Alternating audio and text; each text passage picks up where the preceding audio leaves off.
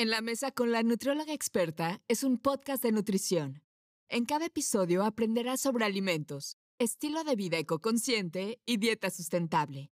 Además, escucharás charlas con otros especialistas en diversas áreas de la salud y el bienestar. Tu host es Leslie Monteagudo, nutrióloga clínica certificada en Plant-Based Nutrition. Vive en París desde el 2014 y ayuda a muchas mujeres a optimizar su salud a través de la alimentación. Hola, te doy la bienvenida a un nuevo episodio de La Mesa con la nutrióloga experta. Cada persona tiene su propia definición de amor propio, pero esta vez escucharemos la versión de una de las primeras modelos curvy en México. Ella es Dani Rocky, la única latina que participó en el fashion show de la segunda temporada de Emily in Paris. Además, ha trabajado con diferentes marcas como Balzac, Smart, Leonard, Albert Elbaz, Cosmojourney Paris, eh, Max Mara, Marina Rinaldi, Nature Box, Milan Fashion Week, Liverpool, Sears, entre otras.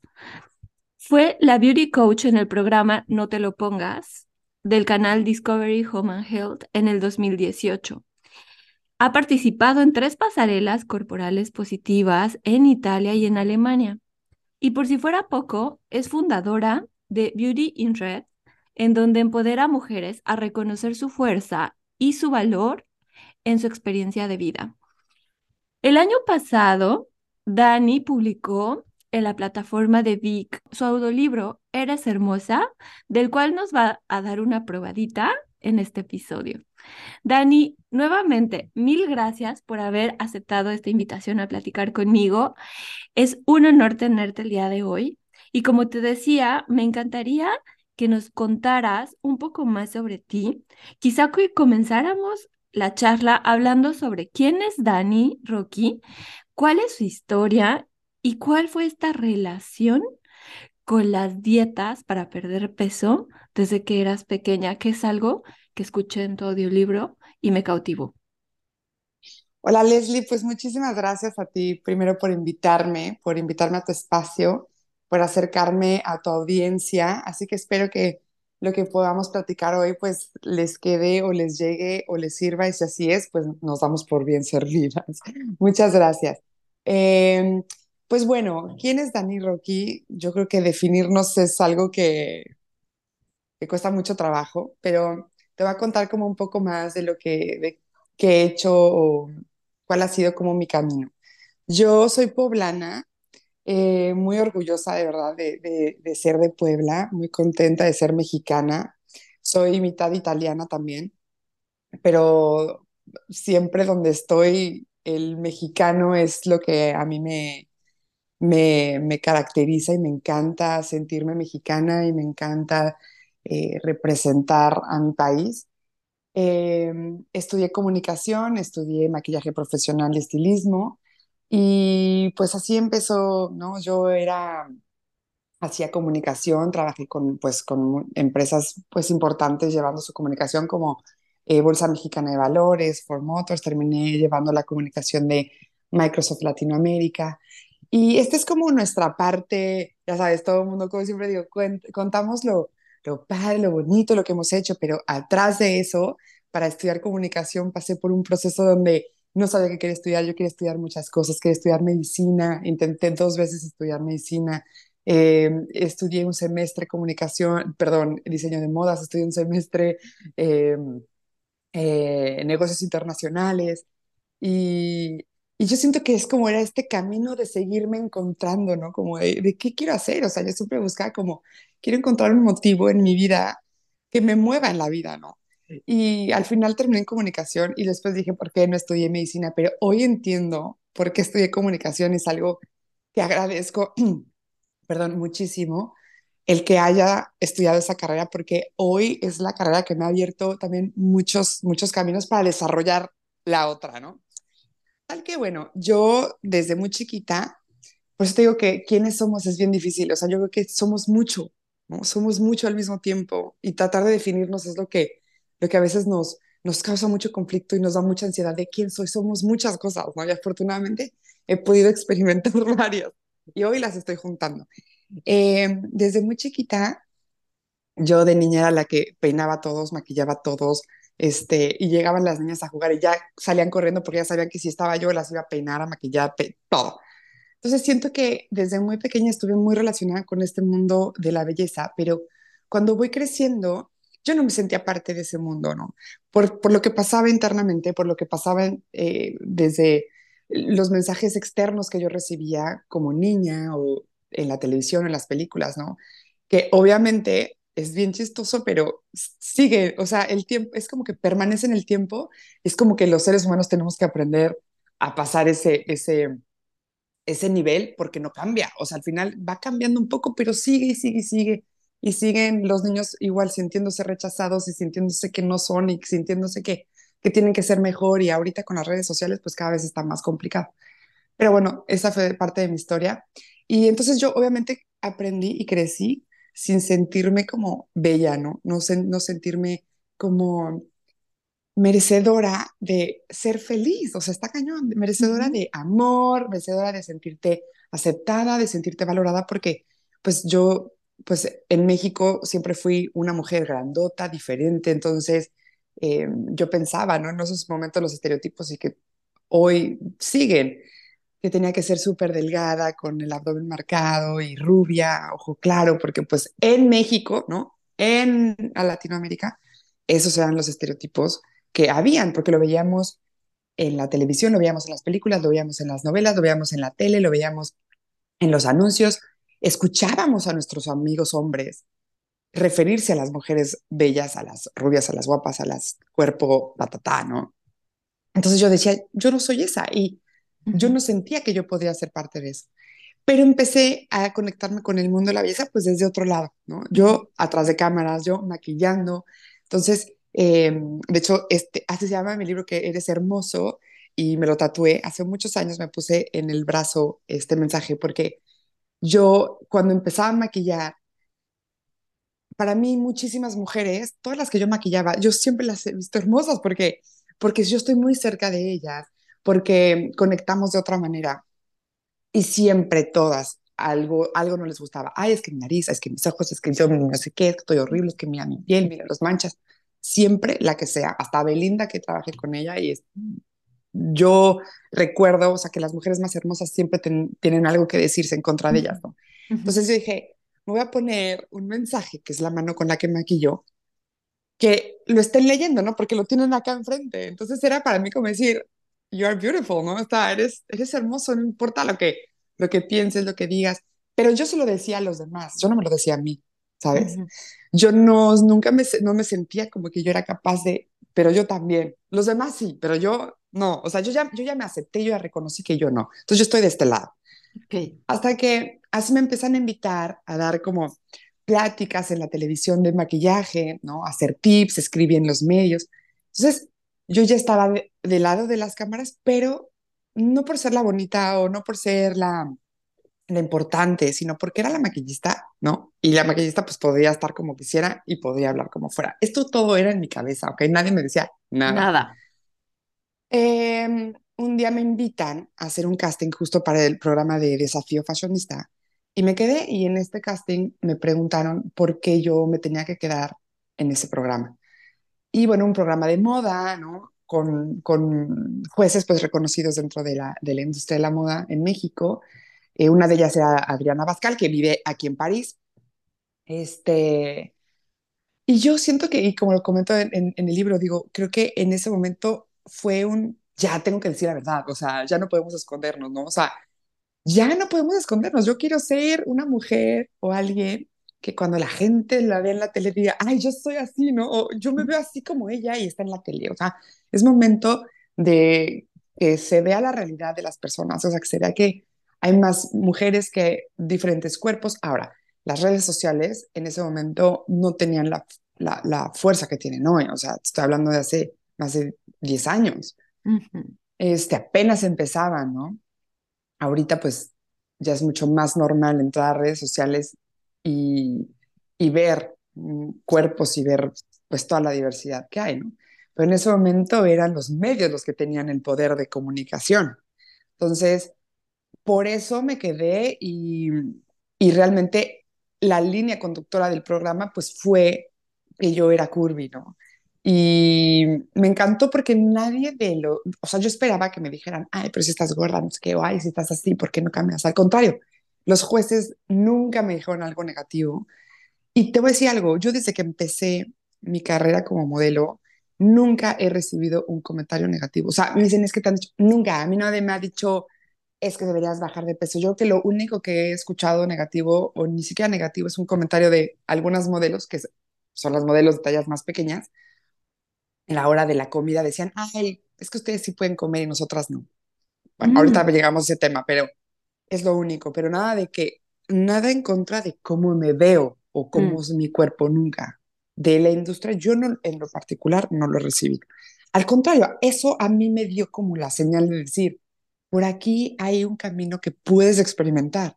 O sea, mm. si te fue bien en el programa, si recibiste estos comentarios, hay mucho que se puede hacer entonces, ¿no? Y hay espacio. Entonces yo lo tomé. lo tomé y entonces firmé con mi primera agencia en México y al mismo tiempo trabajaba. O sea, yo tenía mi, mi trabajo de comunicación, ¿no? El trabajo normal. O sea, esta parte de sentirte estable, de sentir que estás haciendo algo correcto con la vida, de construir algo, y que también me encantaba, la estaba haciendo. Aparte maquillaba, yo maquillo novias, es lo que más me gusta hacer, entonces yo los fines de semana maquillaba y aparte empezaba a modelar, ¿no?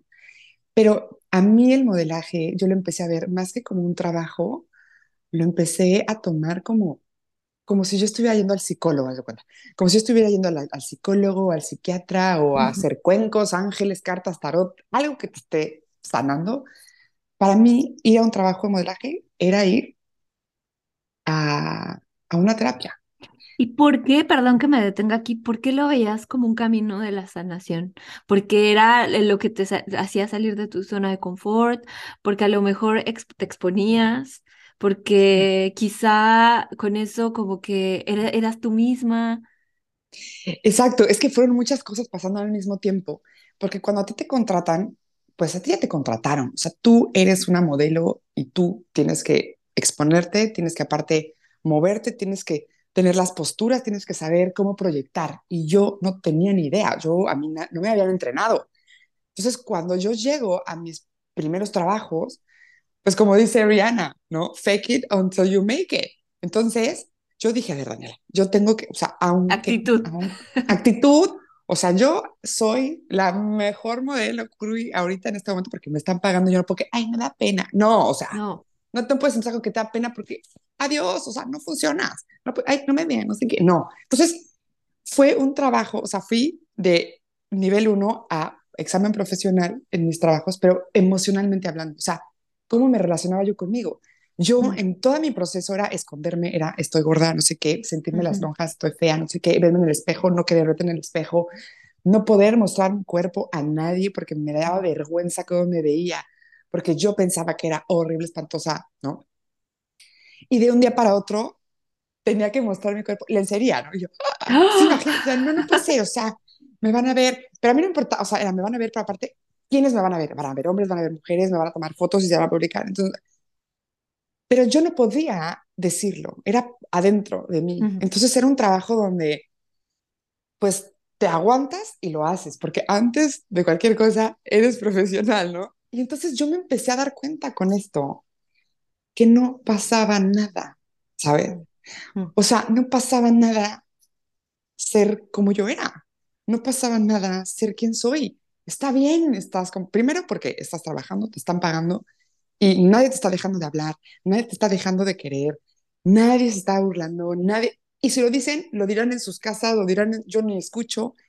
Y entonces para mí esa era mi experiencia, o sea, no pasa nada mm. por mostrarte cómo eres, por ser quien eres. Y ese para mí fue los el trabajo más importante. Entonces, cada, al contrario, ahora yo cada que iba, volví a hacer el ejercicio y volví a experimentarme en eso. Y entonces empecé a, tener como esa confianza conmigo. Esta soy yo y me daba, claro, o sea, me están contratando por esto. Ahora, la diferencia, y por eso siempre digo, yo comparto este mensaje porque es súper importante decir, yo sé que no todo el mundo va a ser modelo, eso me queda claro, no todo el mundo va a ser modelo porque es otra cosa, o sea, es un mundo completamente diferente, tienes que estar dispuesto a lo que, a, a lo que te demanda ser modelo, pero todo el mundo debería sentirse como modelo, ¿sabes? Porque si todos se sintieran como modelo, debería, la gente estaría haciendo cosas increíbles, o sea, no tendría ese miedo de salir porque te da miedo que van a decir de ti, que van a pensar, si van a decir, si te van a rechazar, y no queremos vivir el rechazo, no queremos vivir o no queremos sentir que nos rechacen. Entonces, yo en mis trabajos siento que me dieron, me han dado la, la experiencia de tener una seguridad, siendo como sea, estando como, como esté, de pararme enfrente de la gente y, y demostrar mi cuerpo. Y eso para mí es terapéutico. Es increíble lo que cuentas porque eres tan transparente, son, o sea, es tan genuino lo que platicas y que es verdad que, como te lo decía detrás de esta grabación, tenemos este prototipo de la belleza delgada y aún así, siendo delgadas, habemos muchas que no, no, no nos sentimos tranquilas con nuestra imagen o que, imagine o sea, imaginarme el exponerme como tú lo mencionas, así eh, ante muchas personas, los ojos de muchas personas, pues no cualquiera está hecho para eso. Y creo que eh, pues eres muy valiente y además eres muy, o sea, muy fuerte, ¿no? Porque tus principales miedos los expusiste en esta faceta de tu carrera. Y bueno, hablando un poco más sobre esta parte de de que fue el, modelaje como una sanación, un proceso de sanación para ti. Una vez que tú te das cuenta que el modelaje te permitió empezar a sanar esas pequeñas heridas de tu niñez, de tu pasado, eh, quizá, bueno, de las experiencias vividas anteriormente, porque, bueno, los niños son muy crueles, a veces no piensan lo que dicen y, bueno, emiten juicios de valor, hay bullying, hay muchas cosas, eh, pero cuando ya eres un adulto, ya procesaste esto, incluso recuerdo que en tu libro mencionas que estas personas debieron pasar por tu camino porque eran tus, tus enseñanzas, ¿no? Y tuviste que vivir eso para ser quien eres ahora. Eh, y, que, y que, bueno, esto te ha enseñado también un concepto distinto del amor hacia, hacia ti. Cuéntanos cuál es tu perspectiva del amor propio. Para ti, ¿qué es el amor propio? ¿Cómo lo defines en palabras eh, tuyas? Es la pregunta del, de los 60 millones, ¿verdad? O sea, que nadie, nadie ha podido contestar, porque realmente sí es algo muy personal y tiene que ver cómo te relacionas contigo mismo, o sea, definitivamente. Yo vería el amor propio, creo que de diferentes aristas. No podemos nada más definir el amor propio desde ya me quiero y ya no.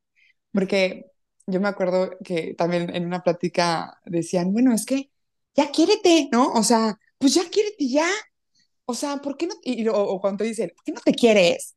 O sea, ¿qué no te quieres tantito? ¿Cómo aceptas esto? ¿Qué no te quieres? Espérame, o sea, no me, me quiero como, o sea, mi cuerpo internamente, este, ¿cómo? ¿Desde qué, desde qué, desde dónde veo el amor propio, no? Y yo siento que he conectado con el amor propio de diferentes maneras. Primero, eh, siendo más consciente de qué somos. O sea, cuando me dicen, es que el cuerpo, hay que aceptar nuestro cuerpo, pero, ay, pero tú porque a lo mejor estás bonita, ah, o ella porque está flaca, oye, pero nosotras que estamos gordas o feas, bueno, desde ahí hay un juicio, ¿no? Mm. Desde ahí estamos juzgando y desde que nos ponemos en un juicio de qué es bueno y qué es malo, entonces ya nos destruimos, porque entonces no hay nadie perfecto, ¿no? Desde dónde estamos basando la belleza. Yo me fui como hacia más profundo. Eh, ver nuestro cuerpo no nada más como una máquina, o sea, con, perdón, no nada más como una masa de, de, de, sabes, con carne, piernas, este, pelo y ya. ¿Qué hay adentro de nosotros? No? O sea, ¿Qué pasa dentro de, de nuestro cuerpo? Y esto me conectó cuando yo tuve muchos problemas con mi intestino, que me tuvieron que operar varias veces porque algo no funcionaba, hasta que me di cuenta que en mi cuerpo, Daniela Rocky, no estoy promoviendo nada, esto es algo mío que yo no podía digerir las carnes y mi cuerpo solito me lo, me lo pidió rogándome a gritos que las dejara y yo decidí dejar la carne y desde ahí mi, mi cuerpo le di una paz y dije, ok, el cuerpo nos habla de alguna manera, ¿no? Esto me lo dijo a mí y yo así me siento feliz y hoy le agradezco al cuerpo que me lo haya hablado. Entonces esto me empezó a llevar como a tratar de entender qué pasaba dentro, entonces a conectarme con lo que comía, por qué como lo que como, o sea, ¿por qué me estoy metiendo a mi boca, que es lo que podemos controlar? ¿Por qué lo estoy metiendo? ¿Qué está pasando adentro de mi cuerpo? Y ese tema me encantó y eso también me hizo entender esta parte del amor propio pero también las experiencias en mis relaciones con los demás. O sea, yo empecé a ver que mis relaciones con mis parejas de hace tiempo, yo llevo soltera mucho tiempo y tú me dices, ay, no, pero es que, ¿qué? Ya te volviste muy, muy picky. Me odio cuando dicen eso. Traigo un trabajo personal atrás de entendimiento conmigo misma de por qué aceptaba o por qué estaba relacionándome con este tipo de personas.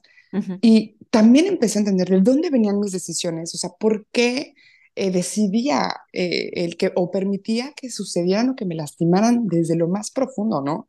Y tiene que ver con lo que, con cómo nos relacionamos y el concepto que tenemos con nosotros mismos, igual desde el cuerpo, igual desde las ideas, la concepción de lo, que, de lo que es el amor, ¿no? Y todo esto está creado por diferentes cosas, por diferentes ideas, por diferentes, eh, por cultura, por, eh, por, por, la sociedad, eh, por las religiones, por las teorías, por, las, por todo. Entonces, Realmente el amor propio es lo que nosotros vamos definiendo que es lo que nos da un beneficio hacia a, quien somos hoy, ¿no? Y independientemente de todo eso, yo también creo como mucho en el sentido común, en algo que no te, o sea, si no te lastima y no lastima al otro, si no te afecta, no afecta al otro, vas por el buen camino. Buen camino. Para, para definir yo en mis palabras qué sería el amor propio es ser consciente que somos más que un cuerpo, ¿no? ser consciente que, pertenecemos a, claro, a una sociedad, pero que tenemos la capacidad de decidir qué me hace bien a mí. y, y si somos conscientes, si somos leales a lo que me hace sentir, a lo que me hace vibrar, a lo que me hace brillar, estás en amor propio.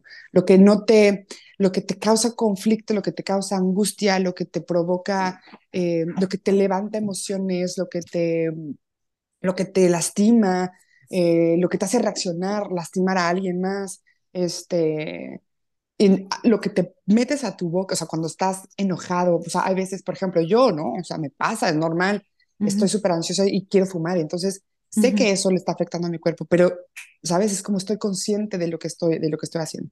Cuando algo altera tu sistema, que te saca de, de, de donde tú estás brillando, sintiéndote en armonía, donde tú das y recibes, eso estás en amor propio. Eso oh. es para mí el amor, el amor. Como podría medio definirlo. Como, como estar en armonía y en equilibrio y dejar todo aquello que no te está dando esa armonía y equilibrio. Relaciones tóxicas, comida, eh, hábitos, trabajo. Hábitos. Claro, claro, porque es que se habla mucho de este tema y por eso es que quería que lo platicáramos, porque, o sea, te lo definen como, ah, sí, el autocuidado, desde el amor, pero no te, no te hablan más allá del sentido profundo para que tú puedas adoptar estas prácticas o que seas más consciente eh, y que puedas vivir, como tú lo dices, en armonía, que brilles, que tengas esa luz interna. Y, y qué interesante. perdón, que te interrumpa. Lo que pasa es que también tenemos en la sociedad en general, no nada más latina, en todos lados, cargamos con un sentido de culpa mm. y pensamos que, o sea, nos enseñaron o nos han enseñado que si nosotros vemos por nosotros mismos, somos egoístas. Pero entonces ahí tenemos un conflicto porque no se puede entender si yo eh, me estoy siendo fiel y al serme fiel soy un egoísta porque entonces no estoy pensando en el otro. Espérate, no puedes no no puedes dar algo que tú no tienes. Esto nos queda clarísimo tenemos que trabajarnos nosotros, tenemos que ser conscientes de qué somos, de estar en armonía, de sernos fiel a nosotros mismos, para que entonces nosotros podamos compartir con los demás eso y pedir exactamente lo mismo de regreso, ¿no? O sea, trabajar este concepto del egoísmo y, de, sentirnos culpables por, por sernos, por escuchar y ser conscientes de nosotros también. Y es un trabajo bastante profundo. Sí, es un trabajo interno, interno completamente. Y, bueno, ah, ahora que mencionas un poco la cultura culpígena, eh, hablando un poco más de, de alimentos, a todas nos pasa que tenemos una, una relación incómoda con un alimento y si no, hay culpa, ¿no? Ah, ya me lo comí, me siento súper mal. A ti mencionabas que en tu libro que ha pasado, que te pasaba, ¿cómo has podido sanar esa parte? O sea, ¿cómo, cómo has podido dejarla a un lado y empezar a comer lo que te gusta desde el placer y no desde la culpa? Ay, así, sí fue un camino y fíjate que es bien chistoso porque yo, yo misma me he preguntado qué pasó, o sea, cómo, cómo fue, porque fue dentro de un proceso. Mira, en el libro les platico, pero, o sea, yo probé eh, todas las dietas desde mis 12 años, o sea, a mí, yo sin saber que era una dieta, me impusieron estar a dieta. O sea, a mí me impusieron estar a dieta porque yo tenía que enflacar. O sea, ese era el tema. O sea, yo tenía que enflacar porque el mundo era de las flacas, el mundo era de, de, las bonitas y de las delgadas. Y a mí lo que me metieron a los 12 años es que si no bajaba de peso joven, de adulto, era imposible, ¿no? Y entonces pasé por la dieta de todo, las dietas de los puntos de la acupuntura, de las grasas, de las proteínas, de la keto, de todo lo que te puedas imaginar. Sí estuve, obviamente, más delgada. Yo pienso que de como estoy ahorita, 5 kilos, 5 o 6 kilos. Eh, o sea, mi, mi, peso mínimo que he tenido ha sido 6 kilos, lo que, los que tengo ahorita. Y claro, 6 kilos sí se notan. Pero mentalmente era un martirio, era un, un sufrimiento eh, por en, ese momento, o sea, la dieta que estaba siguiendo y era la que me mantenía más, más delgada, pues era una dieta de los aminoácidos, ¿no? Entonces yo tenía que, a mí me pesaban todos los días, o sea, a mí, yo tenía que ir a la consulta todos los días a pesarme y me tenía que tomar eh, como pastillas de aminoácidos, que son como las proteínas o aminoácidos. Y obviamente cuando vas a pesarte todos los días, pues tienes que bajar, ¿no? ¡Qué fuerte! O sea, no puedes pesar más porque estás a dieta y si estás siguiendo los pasos, estás bajando. Y yo en ese momento pues me volví súper adicta a los laxantes, obviamente porque en mi mente era lo que, pues lo que te sacaba todo. Este, y si comía, de verdad, era impresionante, si comía unos gram, un gramito más de arroz, un poquito, en la báscula se veía todo. No puedas mentir. Fue una tortura estar flaca, una tortura estar delgada. Y yo siento que en algún momento, o sea, yo sí creo, yo sí creo que nosotros, por todas las experiencias que he tenido y vivido, somos más, por eso digo, somos más que un cuerpo, o sea, somos más que el cuerpo.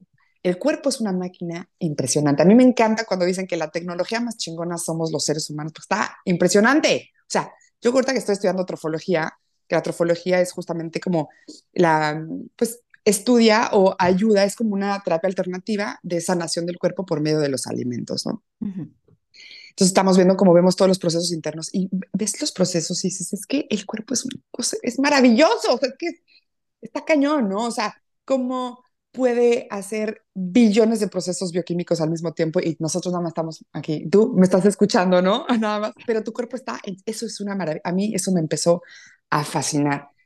Y, ¿Y por qué someterlo a tanto estrés? A tanto estrés como ese, o sea, de, dietas ultra, ultra rígidas, restrictivas, o sea, yo de verdad... Yo creo que es que siento que hay muchísima desinformación en la parte de la alimentación.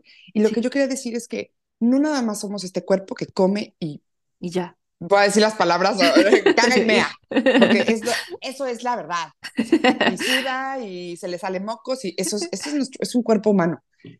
Pero siento que sí tenemos como esta parte conectada con algo más y que hay que, desde mi punto de vista, porque siento que mi transición con los alimentos también tuvo que ver con esta parte intuitiva. O sea, uno el escuchar a mi cuerpo. O sea, porque yo en, en el, y todas, o sea, la gente que me está escuchando, le tenemos terror a los carbohidratos, a las pastas, a la papa, al plátano, a los panes, al, al croissant, al, Este, al helado, al mango, al mango, al coco, porque tiene grasa, engorda, el aguacate tiene grasa. Entonces, ¿qué comes? o sea, yo decía, las dietas que me mandaban era, no puede ser que me, que me restringas un plátano y me des pan con mermelada. O sea, porque tengo menos calorías pero, pero, pero en el cuerpo, hoy después de años lo voy entendiendo, ¿no? Cómo se procesa diferente. Bueno, la regresando a la pregunta, porque esa no fue la pregunta. La pregunta fue cómo fue mi transición. Yo siento que me cansé de, de las dietas y lo más impresionante es que cuando yo me cansé, y tampoco estoy, no, nadie siga esto porque cada quien funciona distinto, yo sí que aconsejo que seamos intuitivos, pero yo me cansé y empecé a comer, o sea, a darme cuenta que estaba en un estrés por seguir estas dietas para ser delgada. Pero dije, a ver, ¿qué pasa si en lugar de sentirme culpable disfruto lo que estoy comiendo sin atascarme? O sea, mm. ¿por, qué, ¿por qué no puedo disfrutar un plato de pasta, pomodoro, por ejemplo, sintiéndome feliz de lo rico que sabe? ¿Por qué me tengo que sentir culpable cada que como y como y me voy y me peso y digo, no, ¿por qué me la comí? Mañana voy a estar gorda. Claro, al otro día, lo que pasa es que ya cuando vas entendiendo cómo funciona, generas estrés, tú sabes, generas cortisol, el cortisol no sé, te produce bla, bla, bla, bla, y no, bla, Y tienes más estrés y entonces comes más. y estrés, no sé qué, comes más. Es un círculo vicioso. Y yo me empecé a dar cuenta que en el momento que empecé a fluir intuitivamente con la parte emocional, no tanto con lo que quería yo de comer, sino con la parte emocional, yo empecé realmente a bajar de peso y mi cuerpo empezó a cambiar, empezó a tomar una forma mucho más bonita, mucho más esbelta, mucho más curvilínea. O sea, fue completamente mucho, y, fíjate, o sea, cuando yo veo las fotos de cuando estaba todavía mucho más delgada, decía, sí, estuve súper delgada, y en esas fotos yo me sentía horrible y gorda y fea y espantosa. Ay, no, o sea, es un momento bien, bien cañón. Y es muy fuerte porque, perdón que te interrumpa, pero recuerdo también que mencionaste algo como ah, en alguna parte de tu libro de yo he visto modelos hermosas que terminan, o sea, tirando la toalla porque no lo proyectan. Total, me pasó en No se sienten. Con, no, con una brasileña que yo, ya sabes, o sea, yo la vi dije, ¿qué es esto? O sea, son esculpida por los dioses, un cuerpo, bueno, desde mi punto de vista, ¿no? Un cuerpo precioso, una cara hermosa, que dije, wow, está espectacular esta mujer. Y era un trabajo donde cada, o sea, habían buqueado, habían contratado como a cuatro modelos y cada modelo tenía su propio estudio, su propio fotógrafo, su propio estilista, porque era una producción muy grande, ¿no? Entonces ella estaba como a dos modelos de mí y empezamos a trabajar al mismo tiempo y ella tuvo como tres cambios de ropa y le dijeron, ya gracias, ya no, ya no, ya no. Y yo, ¿cómo es posible? O sea, pero ¿cómo se acabamos de empezar? El llamado es todo el día.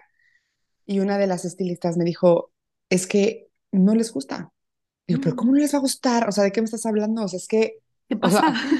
¿Qué pasa? Así como tú la ves, no se ven las fotos. Se ve rígida, su expresión se ve que no se siente cómoda, se ve que no le gusta cómo se ve, se ve, se, o sea, se percibe y pues así no se puede. Y yo, wow, o sea, y, y, le dijeron, se acabó el llamado, muchas gracias, le pagan el día y... Ay. Pero para decir que, por eso es, no importa cómo nos perciban los demás, eso vale madre. Como tú te sientes contigo mismo, es como se ve, o sea, como, como, como te proyectas. Y aparte, lo que te estás dejando de disfrutar. Yo imagínate, yo en mi época esta gris, amo ir al mar, o sea, yo amo estar en el mar, amo estar en traje de baño, amo, estar, amo nadar, pero en mi época gris íbamos de vacaciones y yo estaba en el cine, en el hotel, este, huía, huía de la gente, o sea, yo ni quería que mi familia me viera, o sea, yo no podía disfrutar. Y digo, el mar es de todos, ¿y por qué está el panzón o la, hay que le vale madre? Y yo no me puedo permitir irme al mar que me encanta hasta que todo el mundo se vaya, yo mira. O sea, dejamos de... De disfrutar la vida. Disfrutar la vida. Y mm. así, y, y, no, y lo más cañón, o sea, esto es lo que digo, lo más impresionante es que tomamos decisiones de nuestra vida basadas en cómo nos percibimos a nosotros mismos. O sea, y qué tantas decisiones hemos tomado según cómo te sentías, te percibías en todos los aspectos de tu vida. No, o sea, está, o sea, eso es lo que a mí me, me, me, causa mucho más, mucho más conflicto. O sea, acordarme, darme cuenta en mi propia historia lo que yo tomé, lo que yo hice y, y, las que he seguido a veces tomando. ¿no? O sea, cuántos días desperdiciados, no desperdiciados, pero son mis días terapéuticos, ¿no? Pero que te sientes súper mal y que te, o sea, yo sí tengo mis días donde necesito mi espacio y luego digo, "Ay, Daniela, al otro día se me pasó, bueno, un día menos, bueno, pero, pero Y, bueno, a- lo tuve. y ahora, Dani, o sea, después de haber pasado por todo esto y que nos platicas, o sea, hacia flor de piel, ¿cómo te sentías? Em, quiero que nos cuentes así de rapidito, porque no podemos cerrar esta conversación sin, sin que nos cuentes cómo fue el Perdón, casting. estoy desayunando. No te preocupes, provecho. ¿Cómo fue el casting en Emily in Paris?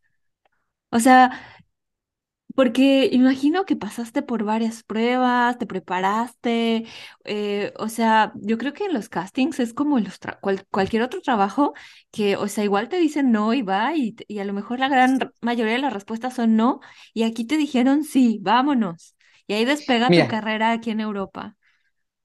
mira, es, es bien chistoso porque nosotros, y algo, alguien que esté interesado en ser modelo, no nada más hay que querer ser modelo, hay que estar, hay que trabajar el rechazo con- continuamente. O sea, el que no nos quedemos en proyectos es parte de la vida diaria. Entonces Ujú. hay que ser fuerte porque eh, Y no te quedas en un proyecto y "Uy, no me quedé, no sé qué, y luego el otro no me quedé, así de repente casi uno ¡guau! me quedé, ¿no? Nunca sabes. También eso es muy padre de ser modelo porque, porque te enseña, ¿sabes? Te enseña a no tomarte las cosas personales. O sea, no eres tú, es que el, el, el cliente estaba buscando algo en específico y pues tú no puedes tener todos esos perfiles. Bueno, yo, eh, a- otro paréntesis también que quiero antes de contestarte, es que pues más o menos hemos platicado de cómo fue mi infancia, cómo fue ese proceso, ¿no? De, de eh, aceptación de mi cuerpo. Y la ironía es que hoy ese cuerpo que, pues que rechacé, que no me gustaba, es el cuerpo que, que hoy me está haciendo hacer estos proyectos, ¿no? Tan, tan padres. Y, y lo amo, se lo agradezco y digo gracias, o sea, te amo y gracias porque me has permitido experimentarlo. Bueno, eh, realmente yo me enteré por una colega del, del casting, me, me enteré que había un casting porque una de las agencias en las que yo estoy se lo mandó. Y a mí esa agencia no me lo había, no me había mandado el casting. Fue un casting masivo, o sea, fue un casting de, o sea, muchísimas Miles. personas, sí, miles, eh, hombres, mujeres, de todas las edades, de todas las, de todas las culturas, de razas, de todo. Y yo dije, ¿por qué no me lo mandaron a mí? O sea, yo también pude haber ido. Y esa misma noche, en la, eh, no, al, el, sí, fue esa misma noche después del casting, donde otra de mis agencias me escribió y me dijo, Daniela, te tienes Emily Paris. Y yo, ¿cómo? O sea, ¿qué acaba de pasar?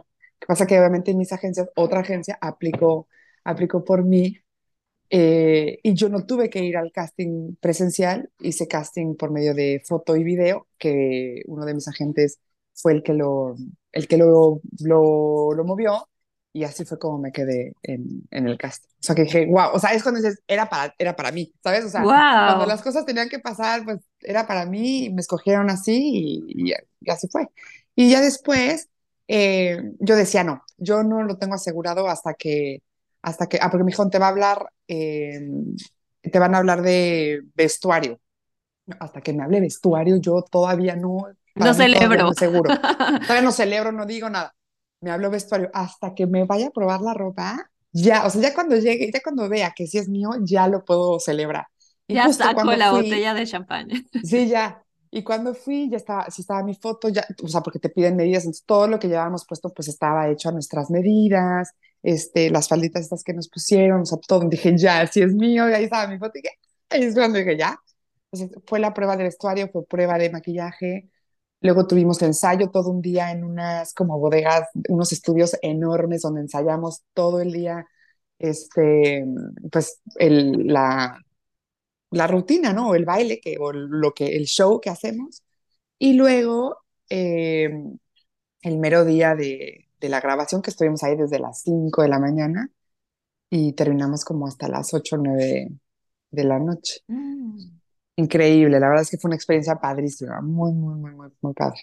Ay, qué padre, hasta se me enchina la piel. Muchas Mm, sí. felicidades, de verdad. Ay, Eh, muchas qué gracias. increíble, o sea, qué increíble escucharlo de, de tus palabras. Eh, eres un ejemplo a la perseverancia, de la resiliencia, de sobre todo la fortaleza.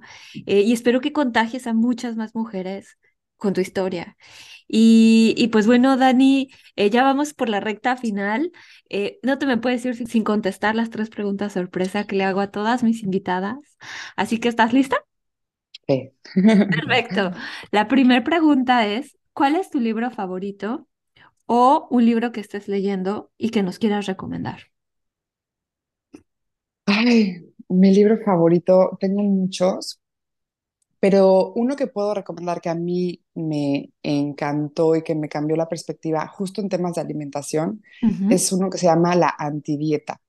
Ah, Y lo pueden encontrar, en- no sé si tú lo has leído, pero es un libro que a mí me, me, me, me gusta mucho porque justo es un, un libro que te puede acercar a, a ti, pero a tu cuerpo desde otra perspectiva, o sea, de entender por qué comemos a la hora que comemos, qué pasa en nuestro cuerpo de cierta hora a cierta hora, como ser un Mm, poco más consciente de, de nuestra máquina que nosotros no controlamos. La máquina funciona. O mm. sea, la máquina funciona con, o sea, ya, si le das gasolina o si le das este mm, resistol, algo va a hacer con el resistor en lugar de con la gasolina, pero algo va a tratar de hacer lo que pueda con eso. Mm, Y entenderlo se me hace maravilloso.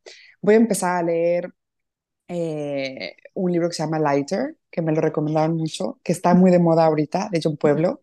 Eh, pues si alguien se quiere animar a leerlo conmigo, pues adelante, pero tiene muchas, muy, muy, muchas muy buenas recomendaciones. Eh, así que bueno, es justamente el libro que voy a empezar a leer ahorita.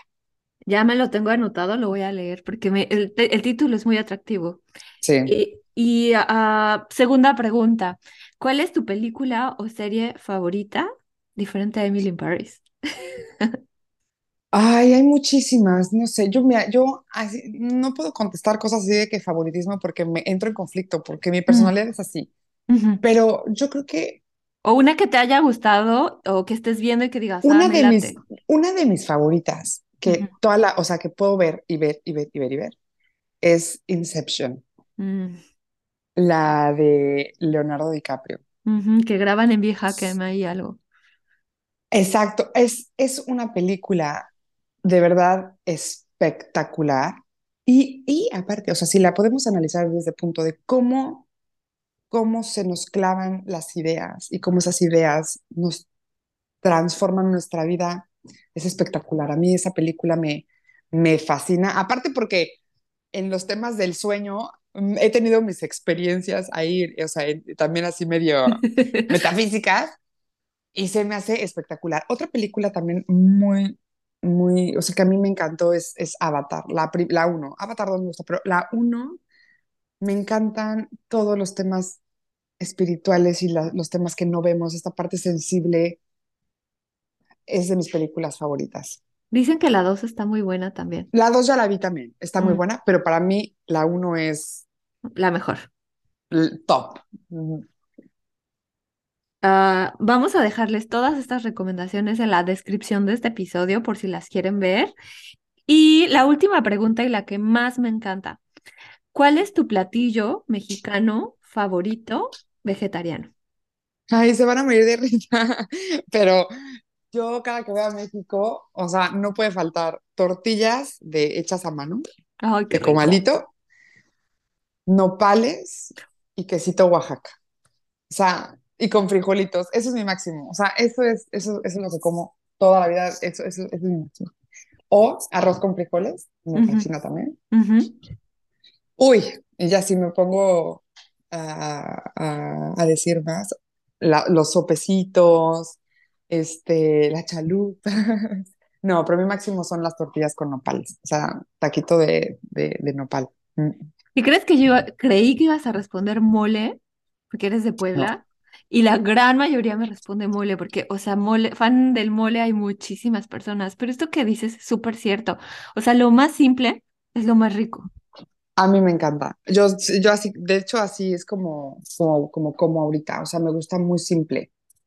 Muy, ¿Y muy sabes, simple. sabes por qué es tu platillo favorito? ¿Te, re- te recuerda a una persona, un lugar o alguien?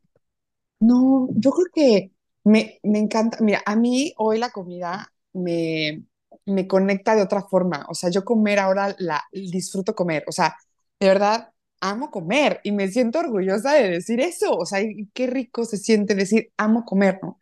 Y siento que cuando conectas con la comida de esa forma y más con los nopales, por ejemplo, yo de chiquita los odiaba, o no sé qué, bueno, ya sé, así tip para la gente que quiera comer nopales sin baba, cazuela de cobre con agua, limón y un poco de vinagre, hierves los, los nopales y después los escurres y se quedan sin baba, pero la cazuela de, de, de cobre, ese es el cobre. tip.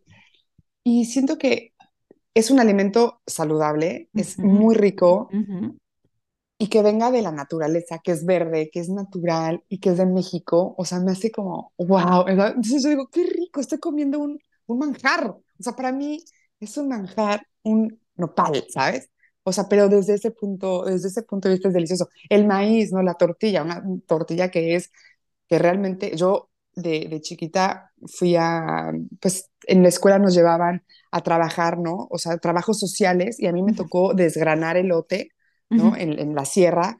Y luego el, elo- el- me supe cómo hacen realmente la tortilla, ¿no? Desgranan el elote, lo cocinan con agua y cal por un tiempo, o ujú. sea, remojado. La Y ya que se nixtamalización. remoja, lo mal y ya luego, luego de ahí lo sacas a la, al molino, se hace la masa y al comal. Y yo también dije, qué increíble, o sea, no tiene un proceso químico esto, o sea, no tiene un proceso, es algo, entonces, como que eso es lo que me gusta, me gusta que entre más simple, como que el cuerpo también es, le das, es más simple o más sencillo procesarlo y digerirlo, y entonces hay como esta conexión entre lo que como con lo que hace el cuerpo y me gusta. Ay, qué rico. Pero, así- Ay, sí, yo creo que de ahí viene que te encantan los nopales. Y sabes qué, me recuerda también esto de las señoras que están así con haciendo las quesadillas, los tlacoyos y que son deliciosos. deliciosos. Ah, eso es el encanto de nuestro país. Y bueno, Dani, antes de que cerremos, quiero que por favor nos compartas dónde pueden encontrar tu libro. Ya dijimos que en Vic, pero por quien, a quien se le haya escapado, eh, cómo se llama, cuáles son tus redes sociales, dónde te podemos encontrar. Y también sé que por ahí tienes em, como pequeños talleres para quienes quieren aprender a modelar contigo. Así que por favor, cuéntanos todo. Ah, sí, muchas gracias. Bueno, el audiolibro está en Vic, es B-E-E-K. Eh, se tienen que registrar. Si se registran, les dan 14 días gratis para escuchar los libros que ustedes quieran. El mío dura una hora, realmente no es, no es tan largo. Y los, los acompaño como con ciertos ejercicios que ujú. ustedes pueden hacer y que eso está increíble. Este, lo bueno, descargan Vic y el libro se llama Eres hermoso. O sea, bueno, es hermoso, pero lo puse con una, con el arroba, ¿no? Que es hermosa, hermoso. O sea, es un mensaje para todos, no nada más está enfocado a mujeres, sino que lo puede escuchar quien quiera. Eh, en Instagram, bueno, pues me pueden encontrar como arroba Dani con una N Y guion bajo, mi apellido que es Rocky, pero se escribe Rochi con doble C. Y eh, en mi página de internet es www.danirocky.com y ahí pueden encontrar también la parte de los, de los talleres, los cursos, me pueden escribir directamente, pueden mandarme sus contactos y ya yo los, les mando la información. Y también tienes canal de YouTube. También tengo mi canal de YouTube y tengo mi canal de YouTube desde hace años, o sea, desde hace muchos años y me siento en deuda conmigo porque de repente subo, de repente no, pero este año estoy comprometida a seguir subiendo contenido en, en YouTube, otra plataforma que, que quiero explotar. Mm. Sí, ¿cómo te podemos encontrar para que te sigan Dani, también? Dani Rocky, o sea, Dani Rocky en, en YouTube, ahí me, me encuentro. Genial. Si eh, por alguna razón se te fueron estos datos, los vamos a dejar también en la descripción. Dani, ¿hay algo más que quieras agregar antes de terminar? Pues no, no realmente creo que hemos compartido mucho. Que escuchen el audiolibro mejor para que conozcan un poquito más. Y bueno, que estoy abierta si alguien se quiere acercar, obviamente cuando guste me pueden mandar un mensajito en Instagram o me pueden mandar un mensajito por medio de la página. Todos los mensajes siempre los estoy contestando, así que creo que, que se sientan libres de, de contactarme, por supuesto. Muchas gracias. Muchísimas gracias a ti, Leslie. Ah, Fue un honor tenerte aquí como invitada para esta cuarta temporada. Y bueno, eh, a ti que nos escuchas, recuerda que si te gustó este episodio, lo compartas con alguien más, dejes una reseña en iTunes o en Spotify, eso nos va a ayudar a que pueda ser visible para más personas. Y recuerda que eres hermosa. Ah, si nos escuchas y eres hombre, eres hermoso también. Y bueno, esto es todo. Gracias. eh, hemos llegado al final y solo me queda decirte, nos vemos y hasta la próxima. Gracias por escuchar este episodio. Por favor, evalúalo con 5 estrellas o compártelo con más personas. Encuentra a Leslie en sus redes sociales como nutrióloga experta.